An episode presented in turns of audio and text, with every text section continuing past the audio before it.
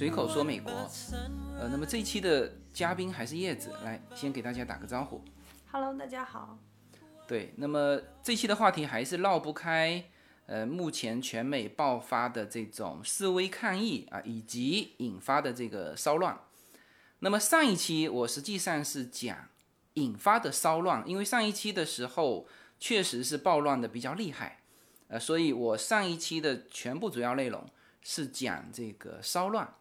那么用了一个题目叫做“全美爆发暴力骚乱，是我不能呼吸”。还是吃掉富人？呃，有些人说我这个题目不太正确哈，说这个不是二选一吗？呃，不是这两个都有吗？我的语文没有问题哈。其实我表达的意思就是那个骚乱打砸抢，它其实不是我不能呼吸，更准确的表达就是他们喷在墙上的那个吃掉富人啊，这个是我的一个关于对于骚乱、关于对于打砸抢的一个呃非常明确的一个表示。但是呢，我在节目里面也说了，就是示威的这帮人和打砸抢的这一帮人，绝大多数情况下是不是一般人？所以呢，叶子是前天是吧？呃，不能说跑去声援那个示威哈，只是说他路过的时候看到那个示威的人群，嗯、然后你还按了喇叭表示声援嘛？就是这个在美国的我们的听友哈，就是。呃，比如说大家看到这个这个示威游行的队伍，然后你听到别人有按喇叭，那不是叫他们走开哈，是表达一种声援的意思啊。这个叶子可以说一下，那天你看到的游行的人，好像是大多数是学生哈。对，因为在核桃这边嘛，然后他那个游行的地点就选在是我们这边的那个大学，有一个大学的那个门口，所以反正我开车经过，我感觉说。在那边举着牌的人哈，他当然跟我们在电视上看到的像 L A Downtown 啊，呃 Santa Monica 呀、Long Beach 那种不一样哈，那个是是一些里面混着很多暴徒嘛。那我们这边就是其实大家根本没有阻拦道路，就是是站在路边上举着牌子，可能喊一些口号，放一些音乐哦，还有放音乐，就是是很正常的那种和平示威嘛。里面人呢看上去都很年轻，要么就是大学生。呃，有一些我甚至感觉可能就是当地的高中生，就是有一些可能 希望进步啊，或者说是参与社会活动的这种高中生。我觉得初中生是没有，因为初中生就更小了，家里父母应该不会太让他们出来，应该是呃最多是一些这里的高中学生和大学生。那你看到这个肤色呢？肤色啥颜色都有，都有 啊。对。好，那么这一期呢，我是想这样哈，就是我这边会先呃先从一些这个文章哈，就是我看到的呃《华尔街日报》啊，还有这边的《纽约时报》的一些文章，来从几个方面啊、把这件事情就是目前的现在的整个状态，再给大家做一个比较多个角度的一个展现吧。What about all the things that you said was yours and mine? Did you ever stop to notice all the blood we shed before? Did you ever stop? 首先，我们还是从洛杉矶开始说哈，因为一个是我们住在洛杉矶，第二呢就是其实洛杉矶一九九二年有一场暴乱，呃，那么现在就有文章把现在的这个状态和洛杉矶。九二年暴乱的时候的一个情况进行一个对比，因为从视频的画面来看，这种打砸抢的情况，就是看起来，包括也有放火的哈这种情况，呃，看起来和洛杉矶九二年的骚乱是很相似，但实际上呢，按照这篇文章里面提到的，他说，但是跟一九九二年相比，洛杉矶新的动荡更加有组织，更加和平，而且。啊，主要集中在该市较富裕的地区，以及美国第二大人口城市政府所在地的市中心，那就是洛杉矶的 downtown 附近。然后就是有一个很重要的数据，就是九二年的时候死了六十个人。这一次到现在为止，至少洛杉矶没有死人，好像全国其他地方有出现这种这种死亡的这种记录啊，但是到现在为止还没有统计出来。但就洛杉比较少，比较少，比较少，对。但就洛杉矶而言。九二年的洛杉矶是这个暴力犯罪是非常严重的，六十多人丧生啊，其中有十人是被警察和国民卫队杀死的，就是双方发生呃正面冲突嘛，嗯，然后数以千计的建筑物被摧毁，当时洛杉矶警方是在某一个时间是撤出了中南部。所以才有了说韩国城很多韩国的这个民众拿着枪站在自己的店门口的这种，那个时候是真正的保护。那这一次是我们也看到了很多画面，就是示威游行路过的时候，一站着一整排持枪的这个保卫那个那个建筑的。那基本上两边是没有发生冲突的，所以这一次和九二年还是有比较大的差别。就是引起冲突没有九二年那么大，也有可能是因为还有一点，我觉得就是其实很多店铺因为新冠，其实早就已经是关门在那里了，所以店主没有说就不像原来，可能前一天人家还在开店，第二天有可能面临要被砸了，那他当然就是说会去保卫自己的店，那么会引起更大的冲突。那现在很多店其实因为疫情，它都已经关门一个月、两个月，已经关在那里了，所以根本就没有回去看了。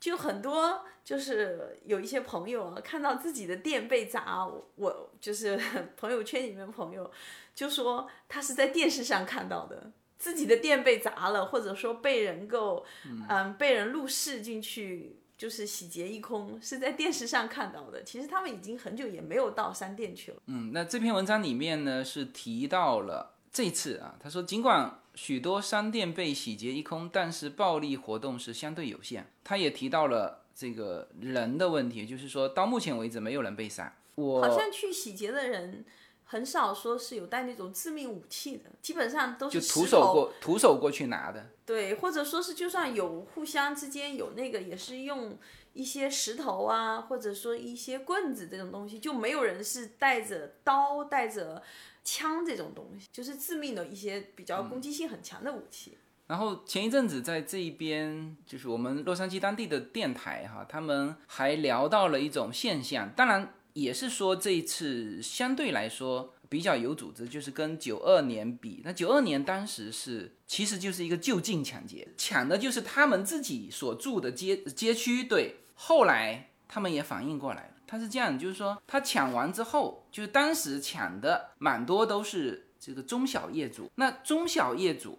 没有能力了，没有。就是被抢完，他发现他没有买足够的保险，或者是就是无法承担这种这种被抢的后果。后来这些中小业主就搬走了。那么搬走之后呢，替代他们的没有搬进来，没有搬进来又会造成一个问题，就是它整个街区的繁华度下降，生活不方便，生活不方便，生活不方便又会造成一个恶性循环，就是有一些优质的居民又搬走了，这就造成了整个。就是当年被打砸抢的这些街区啊，就造成了一个恶性循环。然后这一刻呢，就是说可能啊，呃，在这一次打砸抢的时候，他们可能也也考虑到这一点，所以都是就是想好了，想好的，跑得很远，就是跑到那个别人的地方上去，呃，比如说比较富裕的街区。所以他这次的像这篇文章也就说得很清楚，就是说，就是非常大的不同，就是到相对比较富裕的一个地区。去进行一些骚乱，哎，好，那么这个是从一个角度了，就是这个骚乱的一个程度。呃，当然现在就是作为联邦政府是非常的，是强硬的对待这件事情哈。到目前为止，有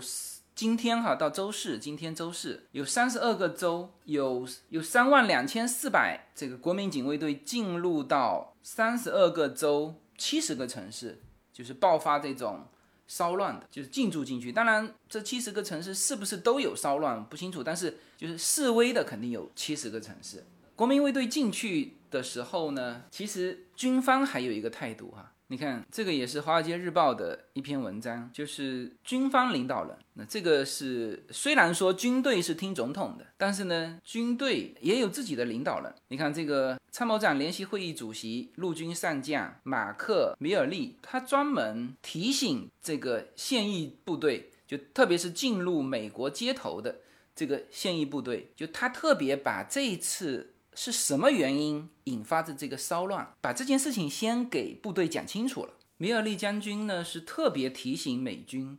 呃，说美军每一个誓言都都将支持和捍卫宪法以及在内的价值。然后他补充说，宪法赋予了人民言论自由和和平集会的权利。就他特别提醒这个，就是本来正常，就是因为现在。国民卫队是分布到美国七十多个城市，三万多人。那么他在这些呃临走之前就特别提醒他们，其实最开始的导火索不就是川普发了一条推特嘛，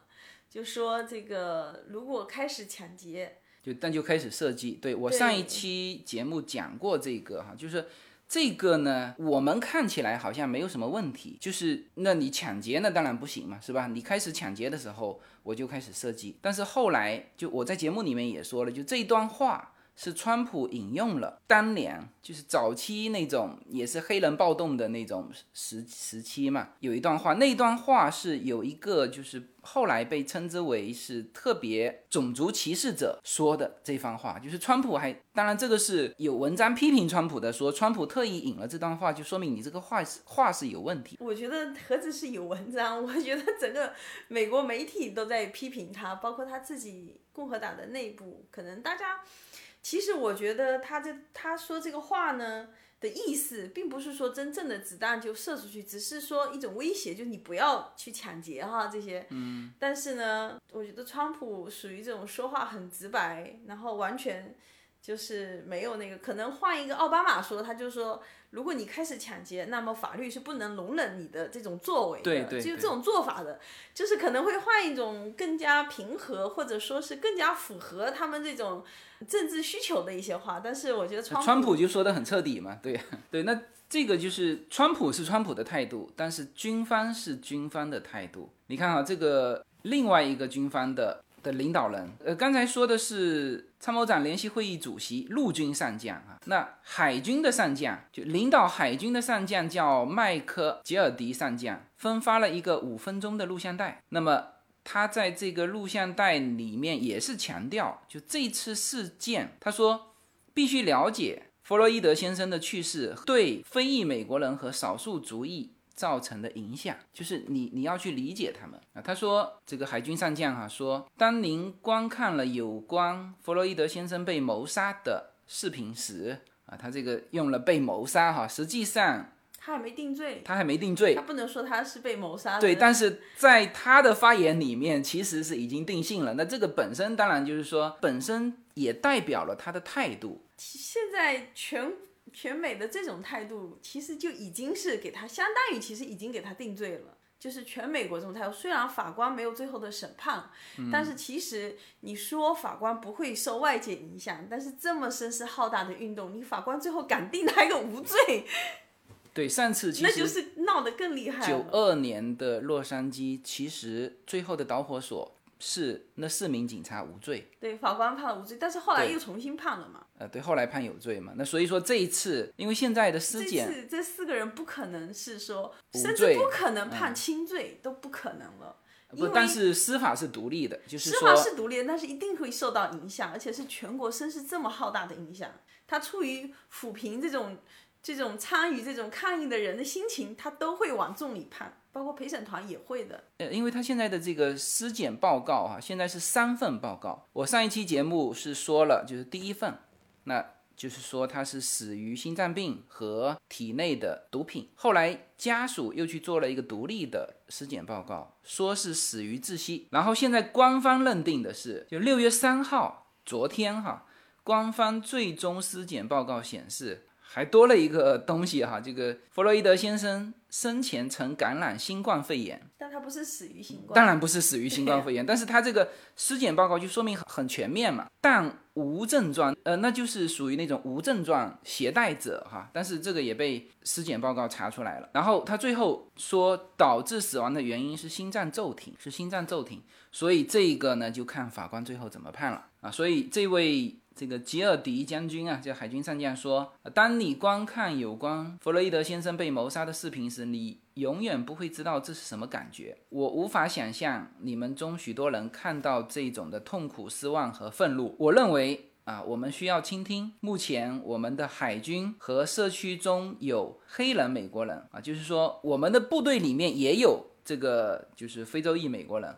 他们正陷入痛苦之中，他们受伤了。啊，这个是海军哈，然后我们再说空军，呃，空军的戴维高德芬将军在一份备忘录里面对飞行员说，每一个美国人都应该感到愤怒，因为警察在明尼阿波利斯所表现出来的行为，到二零二零年仍然可能发生。呃，我这个是英文翻译过来的哈，大概的意思就是说，大家都很愤怒，说这种行为怎么？到二零二零年还在发生啊，大概是这个意思。但是我觉得这种行为不仅会到二零二零，我觉得以后也会发生。就是我我还有看到很多网上的那种视频嘛，因为现在其实因为美国警察执法暴力这件事情，就是其实由来已久嘛，然后所以呢，其实很多警车，然后包括警察携带的设备上，他直接就带着摄像头，他能够拍到，就是说不管说。双方有什么争执，说法不同，反正所有的这种影像都在这里嘛。也有很多，因为本身美国持枪可以合法持枪的国家嘛，其实那也意味着，其实警察执行任务的时候的危险性其实是很大的。对，就是我看到的那段视频，是就是有两个警察，其实他查，你从视频一开始可以看出来，他是因为查的，他觉得那个人酒驾。开车歪歪扭扭的嘛，嗯，我觉得他肯定是查酒驾，因为他然后叫那个犯人啊，就是开车的那个人，就是单脚站立，看他能不能站得稳，啊，那说明他其实是在查类似酒驾这种东西，嗯，结果呢，那个黑人就站不稳嘛，站不稳之后呢，就摔到地上，然后就开始撒泼了嘛，然后那个警察就按着他嘛，嗯。我估计那个黑人力量可能是非常大的，然后两个警察就按着他，然后就有一些搏斗哈。如果视频是截到这里，那么又是一起警察暴力对待，就是普通人的这种视频。但是呢，在搏斗一番后哈，那个黑人啊，然后中间警察已经拔出枪了，双方在搏斗的时候，因为。他已经是用力推开两个警察，其实其中一个警察一直拿着枪对着他，可能在喊叫他不要再动啦，或者叫他趴下之类的哈。但是反正那个黑人没有听，但是警察完全没有开枪嘛，估计也不敢开枪，就怕说可能摊上这种事情哈，因为闹得这么厉害嘛，警察就没有开枪，然后那个黑人迅速的。就是没有理警察叫他趴下这些话，迅速回到车里，探身进去，他俯身从车窗探到他的驾驶座上。这时候其实两个警察都拿着枪对着他，但是都不敢开枪。其实两个警察就站在车尾，都知道他拿的是什么了。警察，我估计警察不知道，但是不敢开。反正我觉得那个人俯身进去拿什么东西，警察或许。猜测是枪还是不是枪，但是警察肯定不敢确定嘛，因为东西没拿出来，而且他是背对着两个警察。当那个人从枪从车里翻身回来的时候，啪啪 两枪，有一个警察就直接被射击中了，然后就倒了，然后后面的视频就再也没有那个警察出现了。然后另外那个警察，我估计可能没被射中，然后就滚到车的另外一边，然后就发生枪战了。嗯，发生枪战之后，那那个警察好像腿还是哪里被射中了，他整个人就翻到高速公路外面去了。然后那个黑人这个就回到车里了，开车走了。我他后没有在后面哈，但是后来就群里人就跟我说，那两个警察后来好像都死了。所以说，其实就是说，我觉得哈，我当然我不是说把那个黑人杀死的那个警察他是对的，或者说是是可以理解的，因为其实。是两段完全不同的视频嘛？而且我那段视频我也看过，就是确实是视频，如果只截到那个两个警察，白人警察对那个黑人拳打脚踢，然后还拿着枪指着他的时候，指着他，如果截到这里也是就是 引起轩然大波，引起轩然大波的这种。而且关键是说，如果说那个那个黑人没有回身到车里去拿枪射击警察，即便他最后被抓住了，枪里车里搜出那把枪。但是人家也是说他没有拿枪做什么，他顶多是个非法持枪而已。所以警察也很难了，对我我的意思是说，其实美国警察是蛮危险的一份职业，就是因为你不知道，你这时候其实你只是普通的这个高速公路上的巡警，你可能只是向他可能想开一个酒驾的罚单，或者说是乱开车超速的罚单，但是最后有可能你会因此失去生命。就是，所以说我的意思是说，美国警察暴力这件事情真的也很难。就站在他的角度来说，他觉得自己的生命时刻都是受到危险的。我觉得双方都是有难处的。这个矛盾，要么如果说以后警察就是执法的时候都非常慎重，那么可能警察队伍里面发现，就是警察牺牲的这个比例变高了之后，或许就很少人愿意去做警察了，因为太危险了。可能又会警察工会，因为毕竟还有警察工会会保护警察嘛，可能又会有一些新的这种动向。但反正我觉得，其实这个矛盾是蛮难的。对，但是现在这一次就是说，大家就各个方面都相对比较克制。你看，我们看到了大量的是单膝下跪的画面，是不是？就是军方、国民卫队、警察、警察局局长，大量的就是单膝下跪。单膝下跪在美国是一个和解的意思，就是可能很多的呃我们的文章哈，特别是国内的文章写到这个的时候呢，当然他会就是各种解读嘛，有的是解读成你看你这个美国警察太去跪这个去跪歹徒，对，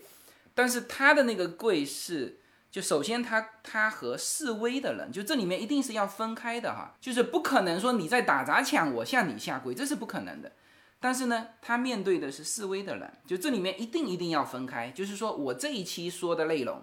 和上一期说的内容还是有侧重的。我上一期内容其实主要说的是打砸抢的，那个就是没有什么话好讲，就是一个错误的刑事犯罪啊。这一期我们说的是示威群众。那么示威群众，包括你也看到了，就是就是属于叫和平示威嘛。那么和平示威的时候，警察和示威群众的互相谅解，因为我们看到现在看到越来越多的画面，就是警察、军队，特别是军队，军队和这个非洲裔美国人的示威群众又那种互相拥抱那种，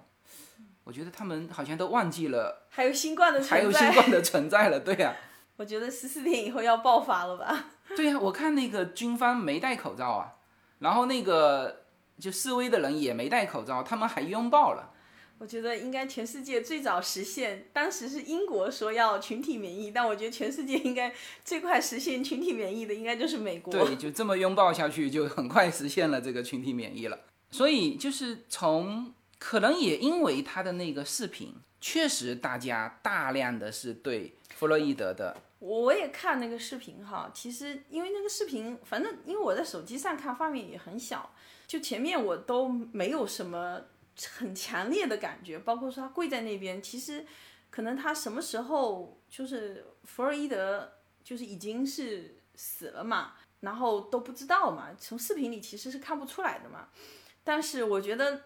看那个视频让我就是最是觉得说心里一揪的时候。其实是那个弗洛伊德躺在那边的时候，在喊妈妈妈妈的时候，你知道，就是那种感觉，就是他被警察压在下面，他最后在喊妈妈妈妈，那种感觉就是突然间让我觉得心里一揪的那种，就是觉得就觉得他好可怜。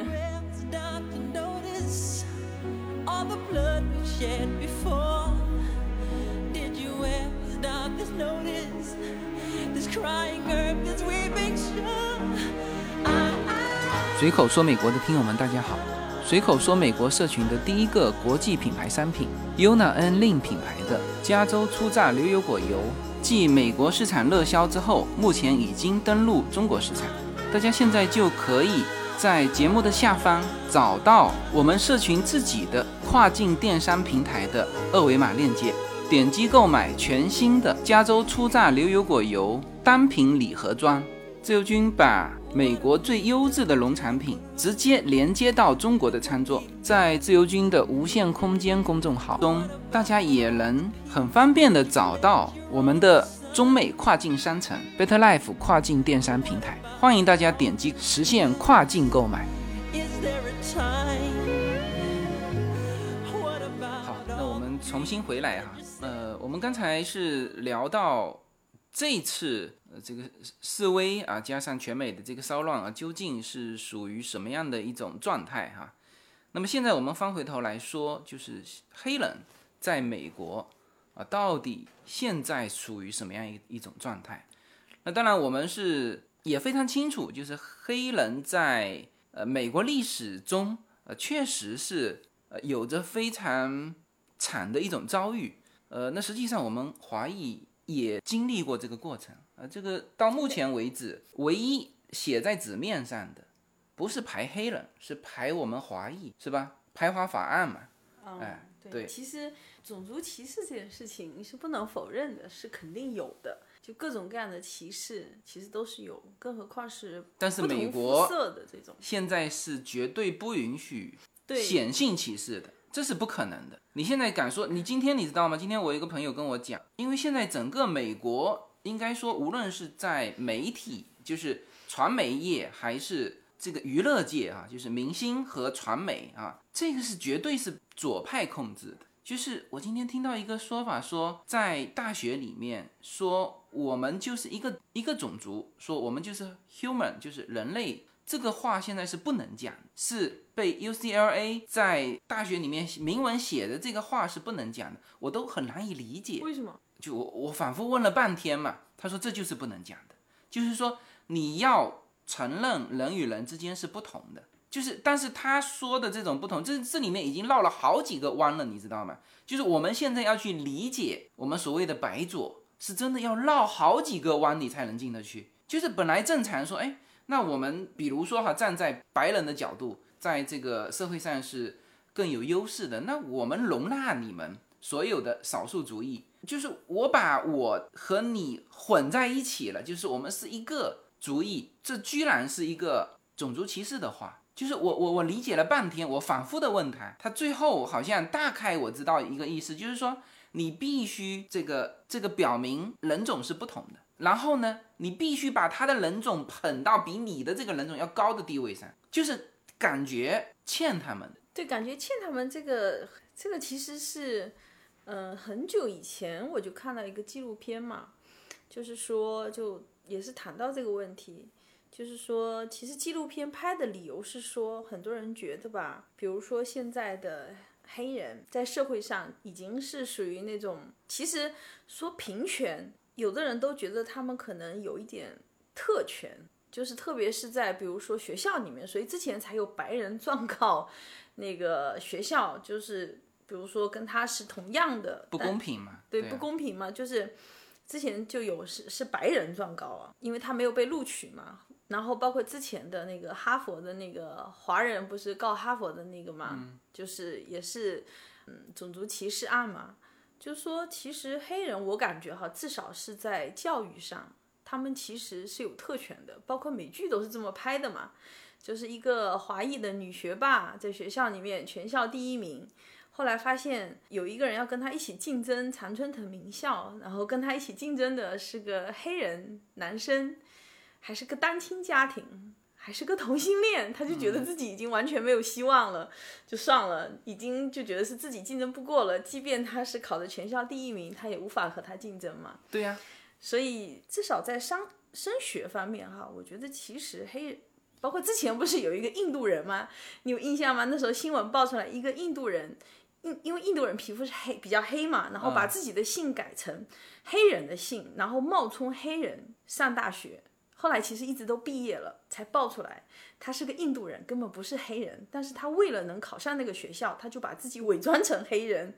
就是都闹过这种事情，这是真实的事情，不是电视剧。这个啊，就是今天我那个朋友跟我聊起，你知道现在加州已经过审的这个 ACA 杠五的这个法案嘛？嗯，他现在是推翻了原来的二零九这个平权法案，就是说以后按照这个法案，就加州这个法案，就是它严格按照种族来划定比例。对，加州原来不允许的，但是这个法案还没过，这个法案只是初审通过，应该是在接下去的两天，在六月八号的时候会有再一轮众议院的投票，它就是总共是八十票嘛，民主党有六十一票，共和党十八票，还有一票独立票嘛。如果说想让这个法案不通过，那么就是要给自己选区的众议员打电话，然后要求他们投反对票，否则这个法案就通过了。其实很多华人是不愿意要这个法案的，虽然他说的是平权哈，其实是这里面也包括说是少数族裔的平权嘛，其实也是，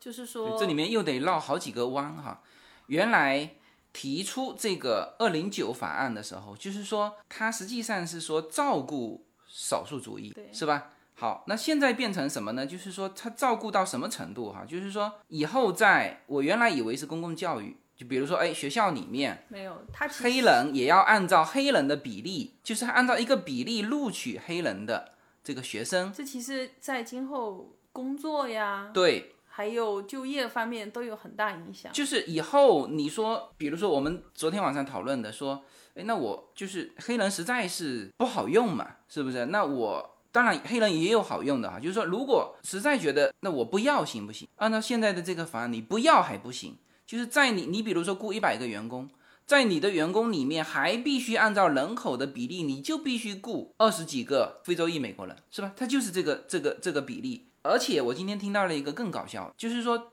政府的基建项目，它不是要公开招投标吗？也要按照种族，就是你的这个 honor，如果是个黑人，对你，因为黑人没人跟你竞争嘛，这大部分做生意的都是白人、犹太人、这个亚裔。呃，哪里哪里的黑人做 honor 的，就是能够承包政府工程的很少，是吧？那你如果这个企业的 owner 是一个黑人，那么他这个其实应该不仅是对黑人，其实对拉丁主义也是有用，就是说也是比较有好处的，因为它是以你人民的一个数量为基数嘛，他们的人口数量都比亚洲人多，所以但是亚洲人其实。就是我们说的这个中国人啊、亚洲人啊，包括印度人什么，其实是相对来说很勤奋的，是勤劳的，然后也很肯干的。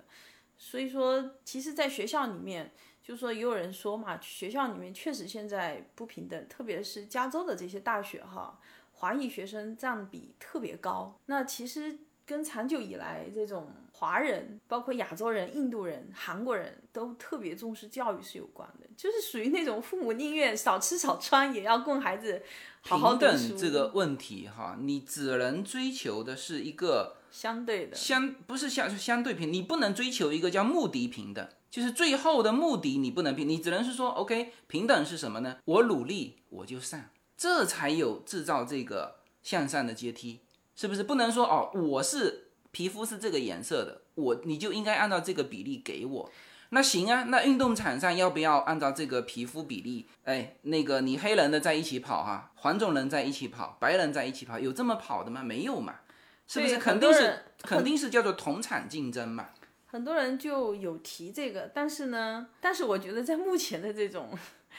社会。现在的这个社会环境里面，我觉得你想去阻拦他，其实是也蛮困难的。是的，现在现在这种情况，现在美国的这个就是左派哈，虽然说现在是叫做共和党执政，但是实际上整个的你去看，为什么有人能说他就看那个福福克斯的那个电视台，他其他的电视台全部是左派电台。其实所有电台、电视台、明星全部是左派。它其实都是有倾向性的，包括说看那个，你看福克斯和 C C N N 的那个新闻嘛，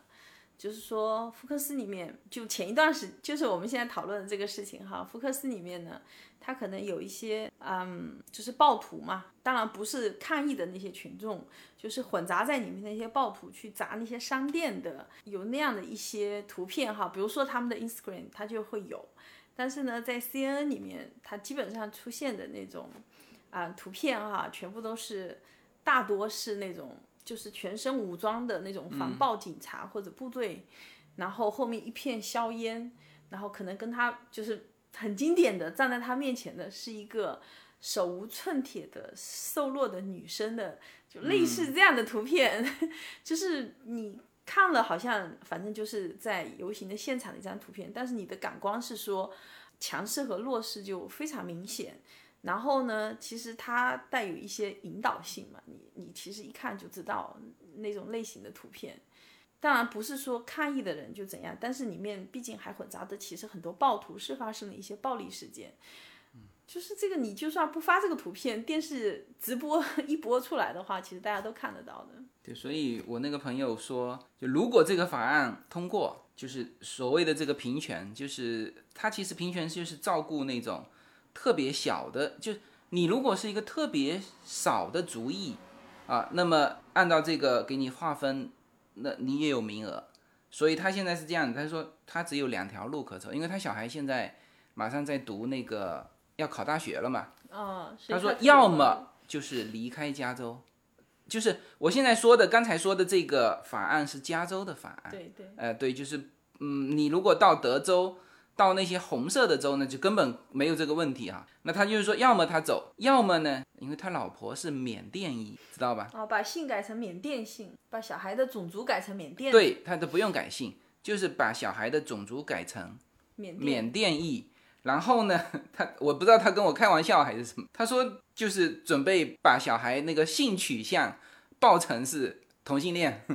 就他他也他也说得出来啊，就是开玩笑的呃啦。，这可能开玩笑吧。那反正就是就是要去制造这种就是少数类，就我是少，我他就是现在美国一个感觉就是。你只要是少数类，你就是可怜啊，他就要在政策上倾斜你，就这就是左派的观点。但是人家华人也是少数啊。那左派觉得其实我是照顾到你的，其实我觉得并不是说左派的这种观点是错的。我觉得华人人数是少数族裔啊，但是呢，他现在在美国社会上的，就是你你你，比如说从学生来看，他是非常占优势的，你明白吗？现在这个等于是什么？他所谓的平权，现在你看哈，如果这个法案通过，大学里面公立的大学，现在华人的比例占到百分之三四十。就是亚裔的比例好，如果按照这个一平权，只剩下百分之八，知道吗？就 UCLA 这种学校就只占百分之八，以后华裔的、亚裔的这些孩子就是所以上不了他很多这些学校嗯很多亚裔的人反对嘛，因为其实你是更勤奋的嘛，就像我刚才说的，其实你是很勤奋、很勤劳的，是就是全家就是让孩子读好书，其他有的主义可能就他不是这种这种类型的嘛。左派的观点，就美我们说的是美国的左派的观点啊，是实际上太倾向于弱势了，或者说他们认为的弱势。事实上，其实在他出的这个平权法案之前，正常华裔考进这种大学的这个成绩哈，已经是比这种其他的像黑人呐、可能拉丁裔啊，不仅仅是黑人，还有拉丁裔，其他族裔大概都要高一百五十分到两百分左右。嗯，本来你就是要成绩好才能上，比他们都更优秀才能上。而且之前不是那个，现在 SAT 是取消了嘛？之前本来说取消之前，SAT 不是说要改成那种不看成绩，看你住在哪儿，就住在比较贫困的地区的那种贫困的这个学区啊，或者说是嗯家庭情况不怎么好的那种，最好是单亲呐、或者说是嗯家里这种特别穷啊，然后就这种情况，他其实左派选择保护弱势群体，我觉得是对的。但是我觉得他们这种过激的做法哈，反而造成了更大的不公平。对没有什么能够阻挡。没有什么可以阻挡对自由的向往。大家好，这张专辑的播出时间是每周一周五的下午，每周两期，不见不散。现在大家除了收听我的音频节目之外，还可以加入我的微信公众号，公众号的名字是无限空间，这是一个跨越中美的自由连接的社群。大家可以通过这个公众号找到您所在的城市或者是您喜欢的微信群，加入随口说美国的社群。同时，也在这个公众号里面啊，已经建成了随口说美国的 IP 矩阵，名字叫做星辰大海。在这里面呢，大家可以听到更多的跨境主播为您分享的更多的跨境内容。当然，您如果希望随时能够追踪到随口说美美国的各类信息，您还可以登录新浪微博、今日头条、抖音去搜寻“随口说美国”。移动互联网的神奇之处呢，就是可以把同类的人拉得很近，让我们勇敢开始，活成喜欢的那个自己。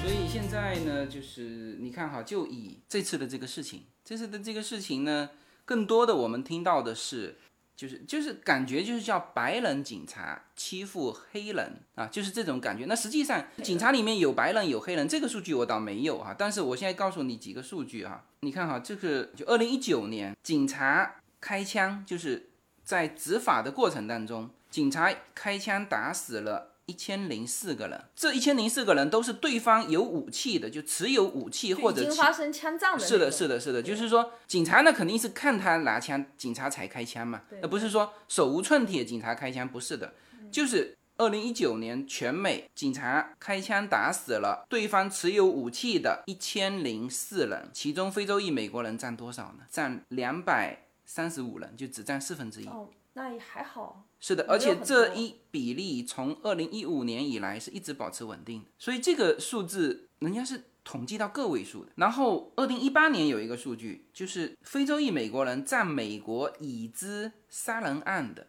很明确哈，是杀人案罪犯的百分之五十三，就是。这些数据其实你去查都有，但是你听不到任何一个美国的媒体把它说出来，只有黑人能够把它说出来。对，就是我们看到的上一个视频，其实我在上一期节目里面有讲过，是黑人一个男性告诉一个举着牌子的写着“呃，黑人的命也是命”的那个女生，告诉他说：“你知道吗？刑事犯罪里面黑人占到百分之五十五。”他是他的那个数据啊，你看哈，这个数据我继续说哈，在美国杀人案里面的罪犯，黑人占到百分之五十三，这是去年，呃，这是一八年的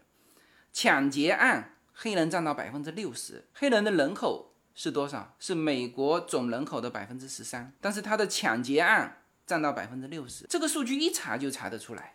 知道吗？没有人讲。然后你你这还有一个报道哈、就是说刚才说的是对方拿着武器的，警察开枪打死的，因为基本上警察是只会在这种情况下开枪，但是也有一种情况下就是对方没有拿枪的啊，甚至没有拿武器，比如说他手伸到口袋里。就是我这几天看到有一个采访啊，说有一个黑人说，有一天他去拍摄电影的时候，把手伸到自己的口袋里，他突然间自己把自己吓坏了，因为如果黑人在公开场合做这个动作的话，很有可能被警察击毙嘛，是他自己说的哈。嗯，就是，但是他那个时候是去拍拍摄电影，在片场做了这个动作。的时候，他自己冷汗吓出来，就是这个自媒体采访了黑人的这个，就是说感觉好像是黑人受到了无比的这种压迫啊。那实际上有数据嘛，就是有的时候黑人是就是警察你不知道你手伸进去干嘛，结果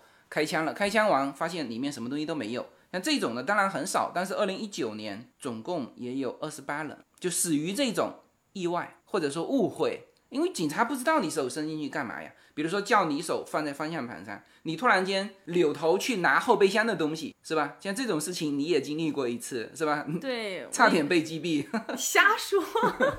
我有一次是开车去机场，然后呃打电话，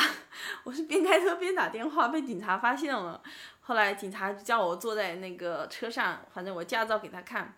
看完之后，那个警察是个黑人警察，然后后来呢，我后面还坐着 Yuna 嘛，然后后来 Yuna 在那边，他其实前面睡着了，警察询问我的时候他醒了，然后他就有一点怕，你知道吗？怕了之后呢，我就问警察，我驾驾照给他之后，我说我女儿在后面，我想到后排坐去，他说你不能从车上下来，嗯，我说我那我从车上爬过去好不好？然后那黑人警察就笑了笑，什么也没说嘛。嗯，对。然后后来我就从车上爬后 爬到后面去了，然后安抚一下他。那我觉得其实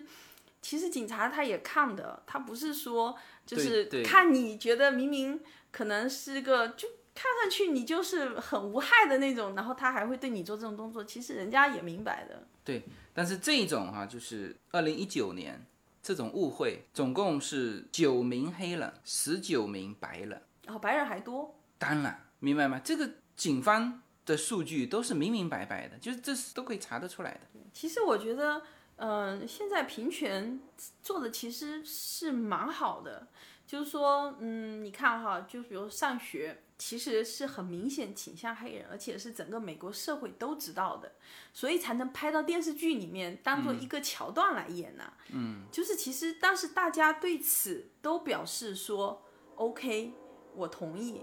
所以才能拍到电视剧里面去嘛，就大家都认可了嘛，你就是有优势嘛，就是这样咯，那也没办法。然后你说黑人最后奥巴马能当上总统，其实相对于其他族裔来说，黑人的上升通道，至少证明黑人的上升通道是达到最顶层，是畅通的。对你只要努力，你是可以当总统的。事实上，别人说华裔在这个美国，就是意思说，呃，地位很低下之类的嘛。之前不是有很多有这样说吗？但事实上，华裔可能是说在在经济基础上，华裔绝对不是很低下，但是在政治基础上，华裔真的不如黑人。不会闹，甚至说，我觉得黑人的这种上升通道哈，和他们的能够政治通道，呃，反正各种通道，我觉得甚至高于哈女性。这里的女性是指所有的女性，至少这个到目希拉里也没选上总统，是但是奥巴马已经当上过总统了，就是至少他的上升通道。甚至比女性都畅通，女性还是占了这个社会一半的人口。就这里的女性是指所有肤色的女性。对，其实黑人的上升通道是很畅通的，就只要你够努力，其实你可以达到这个社会的任何一个阶段，包括在一些大公司里面，包括说在政治上，你都能达到巅峰。但事实上，这个通道其实对于华人来说是关闭的。你就像我们的那个朋友嘛，在华纳里面工作，他其实是工作的很努力，也很棒的一个人，但是他他到死了也只到那个职位，他再也上不去了，他不可能能上去。他在三十几岁的时候就已经知道，我就是只能到这里了，我再也不可能上了。你看啊，我这里面还有一个数据啊，就是这个数据呢，它是一个系数啊，就是它有黑人杀白人的，就是出现这种凶杀案哈、就是不管是什么情况嘛，反正就是统计下来，黑人杀掉白人，它这个系数是九点八三，就是黑人杀白人的，然后呢，白人杀黑人的是零点七七，啊，这些都不重要哈、重要是是最往后面看哈、白人杀白人的是十点二二，最最值得看的就是黑人杀黑人的是五十三点九四，明白吗？就是上次那个视频不是那个黑人说他被他黑人同胞杀死的几率是高过你们杀我的几率两千倍吗？啊，但那个两千倍是有点，我不知道他数据哪里来啊。那但是现在这里的数据是很清楚，是吧？白人杀黑人，就是这这里面当然不是指。反正就是整个社会啦，无论是谋杀还是误杀还是什么，反正出现这种情况的只有零点七七，而黑人之间自己的杀害是五十三点九四，这不是全球哈，是单指美国哈，就这个数据就可以印证那个黑人说的话。但是我觉得就是说，从这些数据可以看出来，其实就是说我我说过，我之前看过一个反映这个美国黑人从奴隶制一路走过来的一个纪录片嘛。然后最后总结出来是说，目前可能黑人觉得这么不平等哈，就是其实现在黑人你看游行或者抗议，他很少在其他方面，因为在上升通道这方面是畅通的，对，在入学方面他们是有优势的，甚至是有特权的，所以在这方面其实他们没有没有过这种抗议或者怎么样，因为他们其实相当于是有特权的。唯一说一直这几年在闹的，就是因为警察的问题。警民关系其实是闹了很很久很久很多年，一直是这样。但我我个人觉得哈，就是说，其实这就是体现了一个，就是说很多黑人很穷困，所以他们生活在很底层。那么这里面就是你知道，越是底层就越是混乱，越是有凶杀，越是有怎么样各种各样的问题。然后那个纪录片里面就演到，就是因为其他方面其实都是畅通了，那就是说是原始积累，就是。一直在奴隶制的时候，所有的财富积累都在白人手上，所以黑人手上他并没有财富的积累。就说这个钱的这个积累哈，并不是说只是翻倍的积累，就越来越多的财富集中在白人手里的话，他整个民族或者说是这个种族，那他自然而然在社会上的优势性就有。所以说。那个纪录片就是最后讲讲到有几个他采访了一些白人嘛，他就是说他他们对黑人有一种愧疚感，意思说我的祖先等于是压迫了你的祖先，得到了财富，然后让我们现在可能虽然已经经过了呃这一两百年造成的这种不公平嘛，但是这种不公平，那你现在怎么去去弥补呢？那你可以像印第安人一样吗？印第安人现在。很多原住民就是我知道，我们上次去阿拉斯加，人家他原住民就是说他们是，嗯、未成年人每个月有发钱的，然后成年了以后上大学是可能他们单位是不是以部落为单位哈，反正就他们这里。让他们给他们钱让他们去上大学的，然后包括说加州的印第安人，嗯、包括这个内华达州赌场就必须是有印第安人，他们才给那个赌场的执照嘛。这些其实都是就是把钱堆在你面前的那种，但是印第安人、原住民这些毕竟是少数，黑人因为他毕竟是原住民，就是说句实话哈，在美国所有人都是外来人，还真就是印第安人是原住民。对，所以说对印第安人的这种补贴，你如果说把就除了印第安人之外，大家都应该是公平的。对，但是黑人、白人就觉得对黑人有这种不公平的这种一直一两百年的欺压嘛，嗯造成他们愧疚。但是你可以用相对相同的方式对待黑人嘛，但是他们的人数又远远多于原住民和印第安人，你根本没有办法说就是拿这个社会，除非就是像那个，不，现在已经给到他们特殊的照顾了。但是这种照顾比起印第安人的那种照顾来说，那还是差得远嘛。就是你怎么去弥补这个，我就觉得说，其实对于国家来说这个东西哈，就是说你很难讲。那 OK 呀、那如果这么会闹，我们华裔也可以提出来。那你们当时因为你有排华法案，造成我们现在人口这么少啊，真的是叫这几年大家陆陆续续新移民移民过来，才给华人社区增加了这种数量。因为你知道，你再有钱是没有用的。在美国特别讲究叫政治权利，就是我有政治权利，我就可以修改法律。那你怎么样获得政治权利？人数嘛，每个人就只有一票嘛。哦，那你排华法案造成了你美国这个新大陆在两三百年的历史当中，谁都可以来，整整一百年不允许我们华裔来，是不是？所以就那那你要给我们赔偿啊？那所以说，很多人说华裔应该加入黑人的平权运动，去争取自己的权益。但事实上，我想说的是说，其实就是说，不是说华人不应该加入哈。我觉得这种平权运动哈，从马丁路德金开始，其实是给美国这个社会的真的少数族裔。呃，是造福的，就是说是有非常非常好的作用的。但是呢，就是其实华人的这种起点和黑人还不太一样。你说华人当时被我们说的卖猪仔到了美国来，但事实上呢，到现在为止，除了新移民，你说以前卖猪仔来的那些华人哈，他们也并不是生活在社会的最底层。虽然他们当时他们的境况还不如黑人，就是黑人，人家说身强力壮。还是奴隶主想要的，当时的华人的这种当时的价格就是比华人的猪仔高啊，这个是很明确的，高四倍。但是至少说排除掉这些新移民，其实就是从那时候下来的几代华人，他们的好像我感觉哈，他们的境况也不是说是差到社会底层的那种，那其实是每个的民族的民族性不一样。那我我只能说华人还是真的是很努力、很上进的那种类型的，所以我们才有现在的现在的地位，是吧？就是我们华裔在，只能说经济地位，经济在政治地位上是没有的。那你人数不够，你人数你现在华裔只有一点二啊，是吧？其他族裔就是其他的少数族裔里面，华裔是少的，对，但是华裔现在造成的成就，在美国是是高于他们的学生的教育经济的程度，就是应该说华人其实没有说有像比如说黑人能做到总统的那种，但是华人其实造就了一大批的中产阶级。你看流浪汉里面没有华人，去抢劫里面没有华人，是吧？就是像这些东西，就是我们华裔在美国的一个面貌嘛，是吧？你至少流浪汉没有我们，这个去抢劫的没有我们，是吧？那 OK，那我们凭什么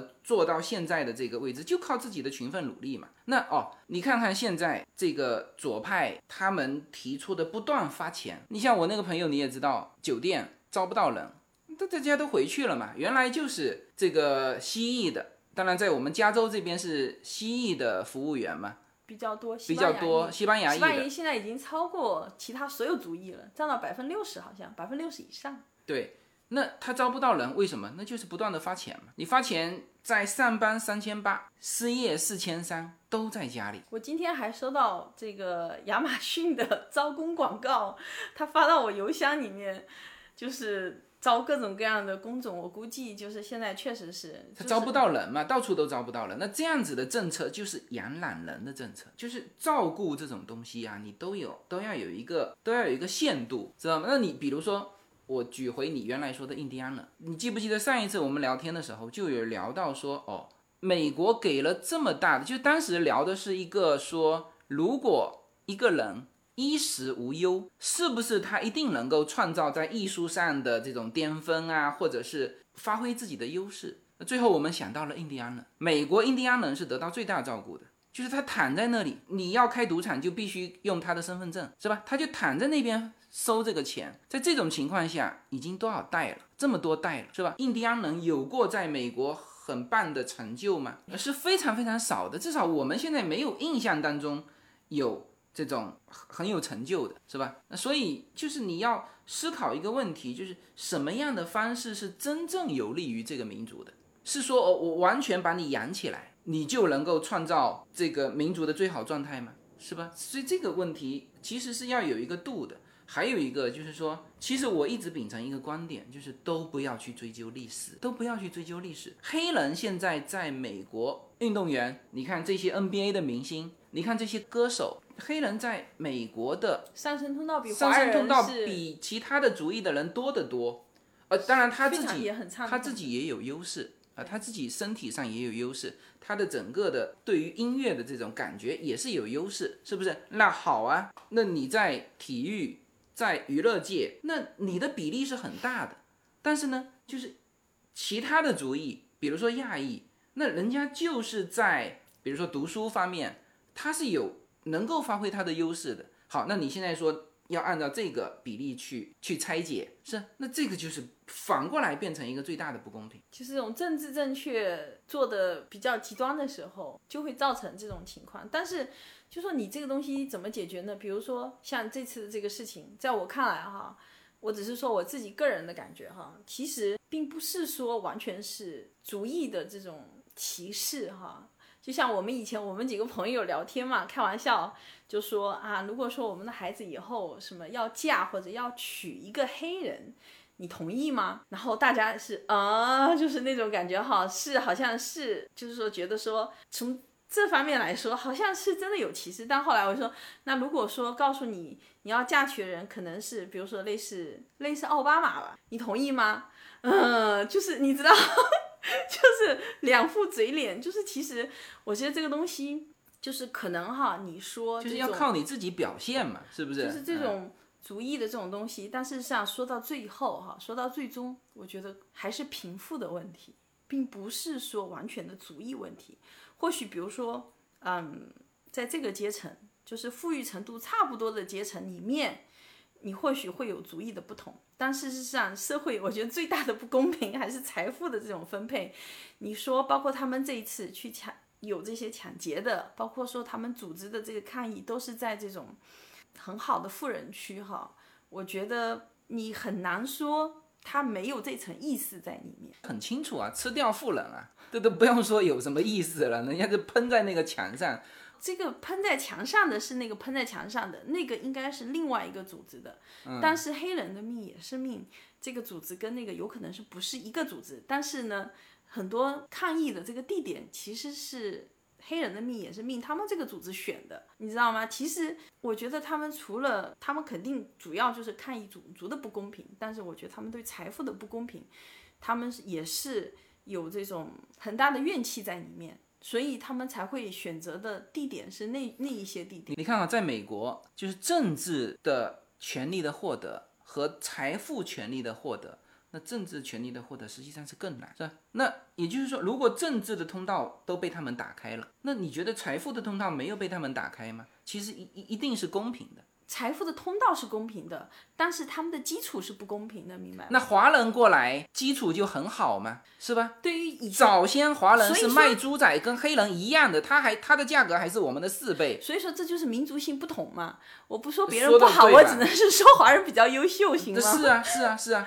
是不是？所以就是说，美国国共和党和民主党其实是两派，一个共和党是追求什么呢？追求勤奋努力，是吧？追求竞争，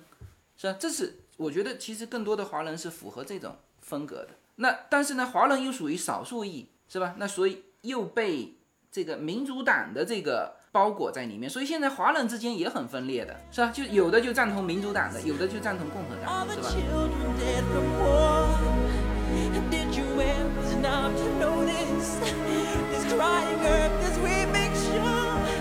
随口说美国的听友大家好，我的新书《平行美利坚》目前已经在当当网、京东等各大网站均开始正式发售，同时在电子书 Kindle 上也已开始发售。那么这本书是随口说美国的第一本书，也是我个人第一本书。拨开迷雾看美国当下，中美两国恰是两条平行线，只有穿梭其中的人才能看清一切。希望大家支持这本书，现在就可以立刻在网上下单购到这本书。谢谢大家。used to glance beyond the stars.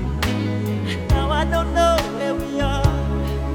Although I know. 呃，我现在给你看一下这个两段视频哈，就是你看哈，Why are you guys removing Black Lives Matter's graffiti? 你看哈，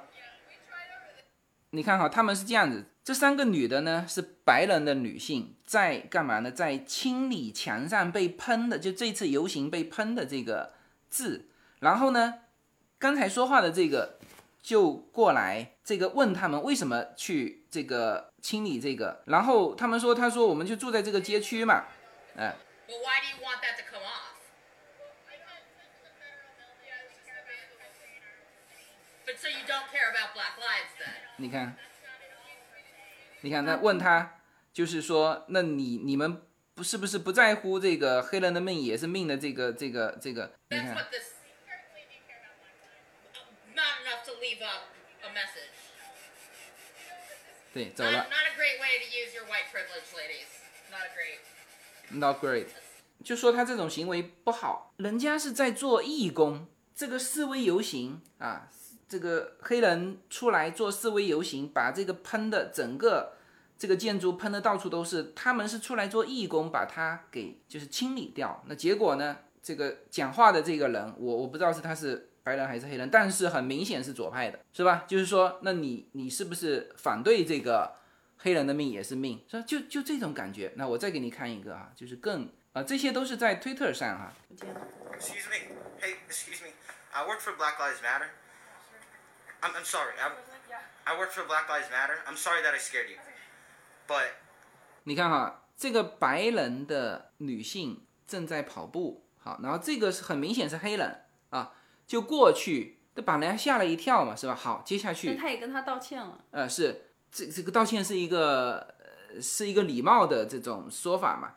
那那接下去你看哈，since I work for that company, my CEO has told me to come out today and to bring you on your knees because you have white privilege. So if they see that a white person is getting on their knees, that shows solidarity for the situation. 你看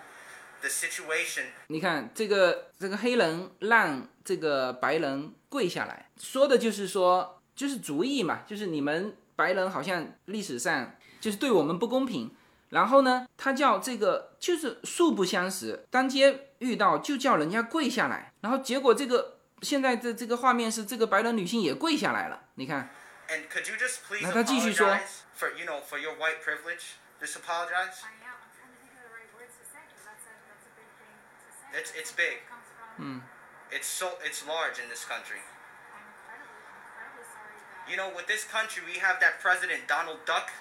that clown in office. You know, he's brought a lot of bigotry, and you're not a part of it, right? No. Why? Jeez. No. And so, you know, okay. You have a great day.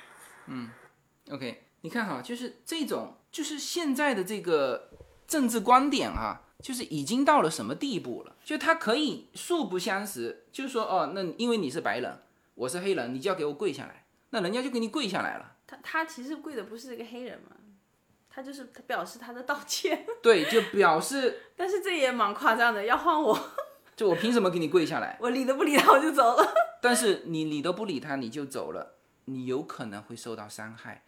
你看到没有？他们这是一个算是比较好的一个结局，因为白人跪下来了。那你包括现在我们看到的这个两边的这种警察是吧？大面积的单膝下跪。我看画面的时候是黑人围了一圈站在那里要求他们下跪。后来警察局长下跪了，下跪完，那记者就采访他，他说你你你为什么下跪？警察局长说，就是如果我一个人的下跪能够换取大家不要再起冲突，我愿意下跪，是吧？就现在美国的这个政治正确，其实已经做过了。很多这种不是之前不是有一个视频嘛，就是那个白人男的嘛，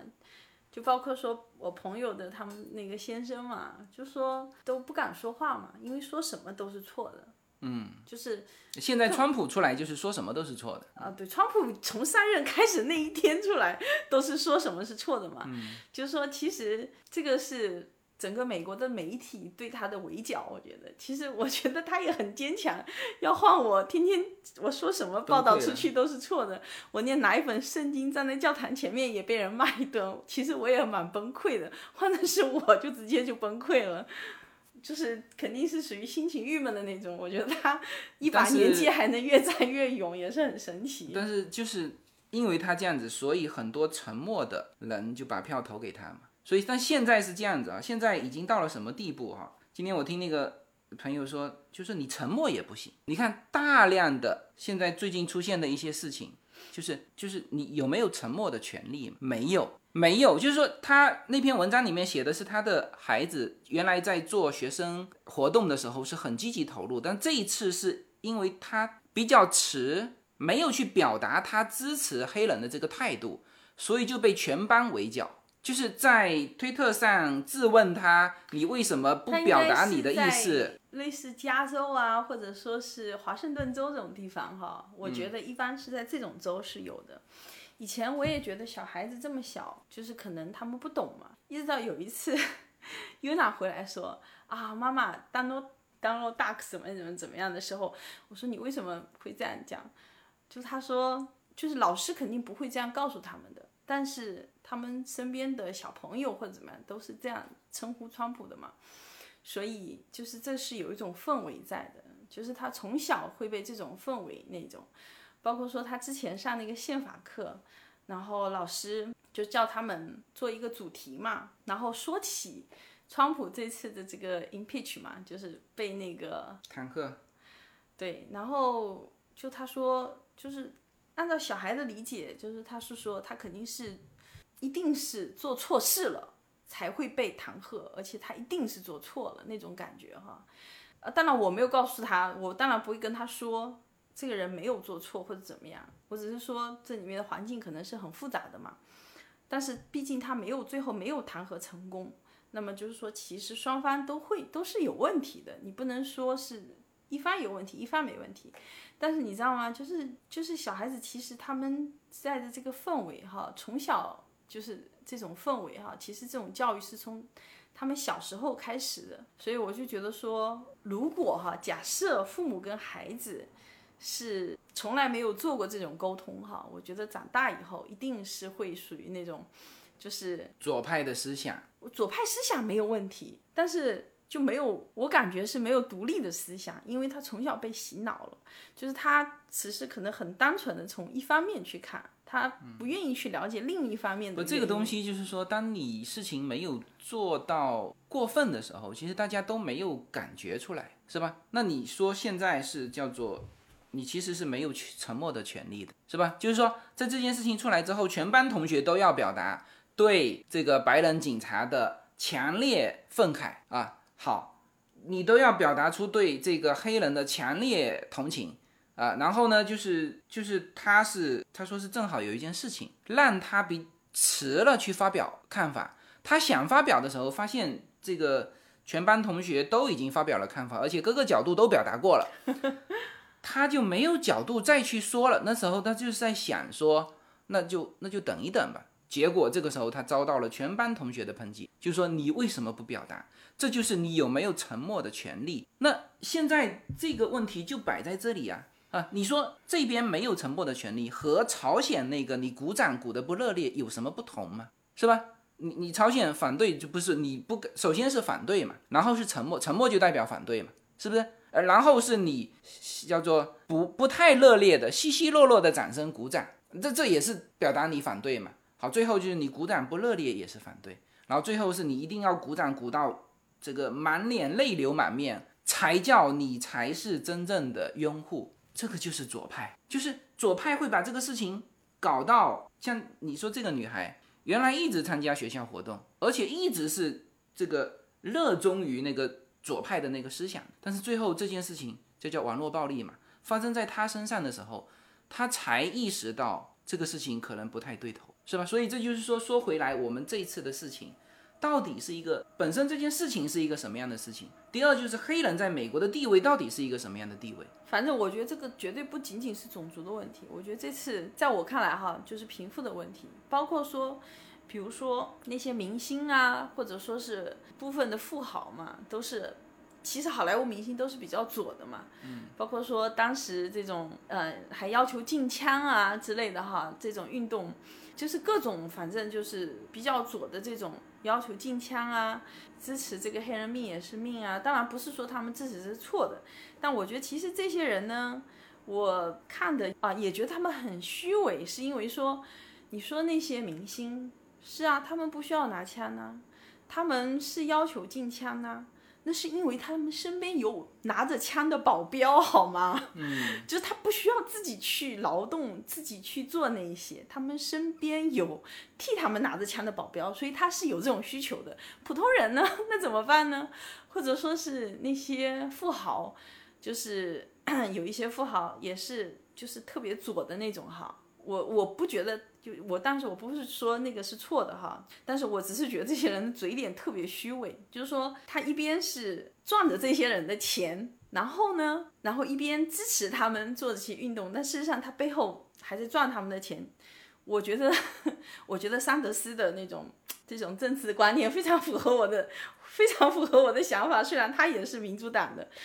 就是我觉得，或许真正解决这种黑人目前的这种贫富的问题，说不定真的只能桑德斯的那种方法是可行的哈，有可能。虽然他是这个呃戴着社会主义的这个帽子的，这次不是已经退选了嘛？但就是说，我就觉得说，其实说到底的矛盾还是财富不均的矛盾。其实我觉得总在我看来哈，我觉得。种族的矛盾只是它摆在面上的。如果说真的只单纯是种族的矛盾，为什么它只体现在说和警察暴力的方面？其实就是因为他们一直处在社会的底层，他们的种族也可能的习性也没有让他没有办法让他们是一下子全部成为像比如说像华人这种大家都很努力成为中至少成为中产阶级嘛，不做社会的底层嘛，就没有没有办法做到这样。事实上，他们所有通道都是打开的，没有闭合的通道。但事实上，警民矛盾就是因为说底层这种犯罪率的案件，你说一百起案子，可能有六十起或者八十起都是你造成的，那你自然而然你和警察的这种冲突就特别明显。那警察多啊，也特别多，特别多，特别明显。那警察可能他们这个一个一年。执行了一百次案件，那可能有八十次全是黑黑人有关的，他自然而然，他对黑人的那种警觉度，他真的就会比较高。现在其实这个天平是不公平，就是所有的媒体、明星，所有所有的人是，你只能支持这个黑人，你只能支持黑人。原来我们现在在思考美国的。这个自由还在不在？现在变成是什么？就是说左派的一贯的这个这个营造的氛围，其实它是不允许你言论自由的。就是说你必须你你只有赞同我的权利。对他们的言论自由，基本属于这种自由派的言论自由。就是包括之前不是在那个伯克利有一个保守派的一个人，不是那时候准备去。有一个演讲嘛，最后也是迫于，其实就是这次被定义为恐怖组织的这个极左的这种，后来阻止了嘛。所以说，嗯，很多共和党才说，或者说是很多保守党才觉得没有言论自由，就是说他的这种自由等于是部分开放，你说一些可能极左的或者说是很自由派的话是可以的，但是你一旦想说一些比较。保守派的话，哈，在社会上很难传播，因为整个话语权其实大部分掌握在自由派的手里，就包括推特呀、脸书啊，其实相对来说他们都是比较自由化的嘛。然后包括说一些能够在社会上发生的这种。明星啊，运动员啊，其实他们都是比较左的，所以说现在他们，你说到他们叫自由派啊，我觉得还是用左，用回左派，根本就没有自由。自由在目前这种情况下，在这种鼓掌不热烈也叫反对，叫在沉默已经不是你的权利的情况下，他们没有自由，所以自由这两个字是不可以放在左派上的。所以你刚才说自由派不对，他们不是不不是叫自由派，这一点我是非常坚决的呃认同的。就是你现在出去说，现在什么叫政治正确？美国的政治正确，我们现在在这个用中文在华语世界里面敢这样表达，包括我们说黑人。黑人他们可以称呼自己是黑人，别人是不可以说的。还有很多很多很多很多东西是不可以说的，这些我们都认了。但是呢，就是你连沉默的权利都没有。你当你连沉默的权利都没有的时候，真的是应该返回头来反思这个这种氛围。我觉得像黑人也是，黑人的命也是命的哈。他们现在闹成这样，就是说他们有发泄、有发声的渠道，就通过这种抗议活动嘛，呃，闹得全国沸沸扬扬。但像你说的那种哈，被迫可能连沉默都不可以的那群人哈，我觉得他们其实也不见得说就没有办法，他们有选票，最终他们会通过自己手里的选票发出声音。就告诉别人说，我到底是要沉默，还是我有没有沉默的权利，还是我有发声的权利，还是怎么样？就是我觉得，就都有代言人。对这个国家的好处是说，即便说你说现在所有的全国的氛围呀，或者媒体呀，嗯，可能都带着这种极左的这种方向去哈，或者政治正确的这种言论，你觉得可能就是我们觉得说有一点过了。即便它前面是以前是发挥的很好的作用，而且是一直都非常好的，但是走到现在觉得有点过了。但是我觉得每一种声音都能得到表达，到最后你都能通过某些方法，它都有代言人，或者是都有一种方法，对，让别人知道我的声音。所以我就觉得说，所以上一次其实川普能够当选，这个民主党也很意外。就是因为有一批沉默的人，但是当时对，就是沉默的人就投到川普这边来了嘛。所以这次的美国大选还有的看是什么呢？首先，当时希拉里的全民投票是更多的嘛，他是选举人票输给输给川普。一个是他人数本来是多的，就是四年前哈，还有一个就是当时，当然这也是民主党人说的啊，就是说。他觉得胜券在握啊，一定没问题。所以当时所有的报报纸刊发的都是希拉里当选的，有一份杂志都已经印出来了，他就觉得一定是无悬念嘛，就就把那个印出来了。希拉里当选的那个，这跟好好多年前是好像美国还有一个总统也是这样。嗯，对，就是他是说，因为所有人都觉得无悬念，所以很多民主党人没去投票。那这一次他们肯定要全部出来投票。对，这次好像已经有三个摇摆州哈，啊，之前上一次大选投川普的摇摆州，这次呢就是已经变难了，觉得对可能会转投民主党，还有包括是好像共和党他自己内部哈有两个人都已经在说他不知道要不要选川普，就是川普这些都大嘴巴。都是媒体展现出来的，就最终还是看选票，就是最终，最终每个人其实都有自己表达的方式和表达的渠道，所以说我就觉得说，即便现在这么乱哈，但是也觉得其实就是其实这个国家就大的东西没有改变，比如说法治在，对，即便分裂，但是每个人手上都有权利，嗯。所以我就觉得说，其实反正这这种事情抗议呀，这种事情每隔几年总是要闹一闹的。这个，但是每个人手上都有权利，都有改变这个国家走向的可能，所以我觉得还是好的。好吧，那我们这一期通过这个事情，那也正好把美国的现在的这种种族问题给稍微做一个展开。呃，还是那句话哈，就是。无数个主观构成客观。如果有人期待说我要说出多么客观公正的话，抱歉，我是个人，OK。每一个人他都会受到自己阶级，其实他说话都代表自己的。比如说我代表我自己，我代表我的家庭，我代表我们这个阶层，我代表华裔的移民，是吧？就是你，你不可能是去代表别人。那别人已经有人代表了，而我们应该要发出自己的声音，是么？这个就是我理解的叫言论自由。那最后呢，在也不算公告啊，就是就是一个呢，就是上一期节目在喜马拉雅上已经被下架了，理由是不可以讲新闻啊，这个我们之前就知道啊。那现在是美国的新闻也不能讲，OK。第二呢，就是我的公众号“无限空间”这两天四十八小时是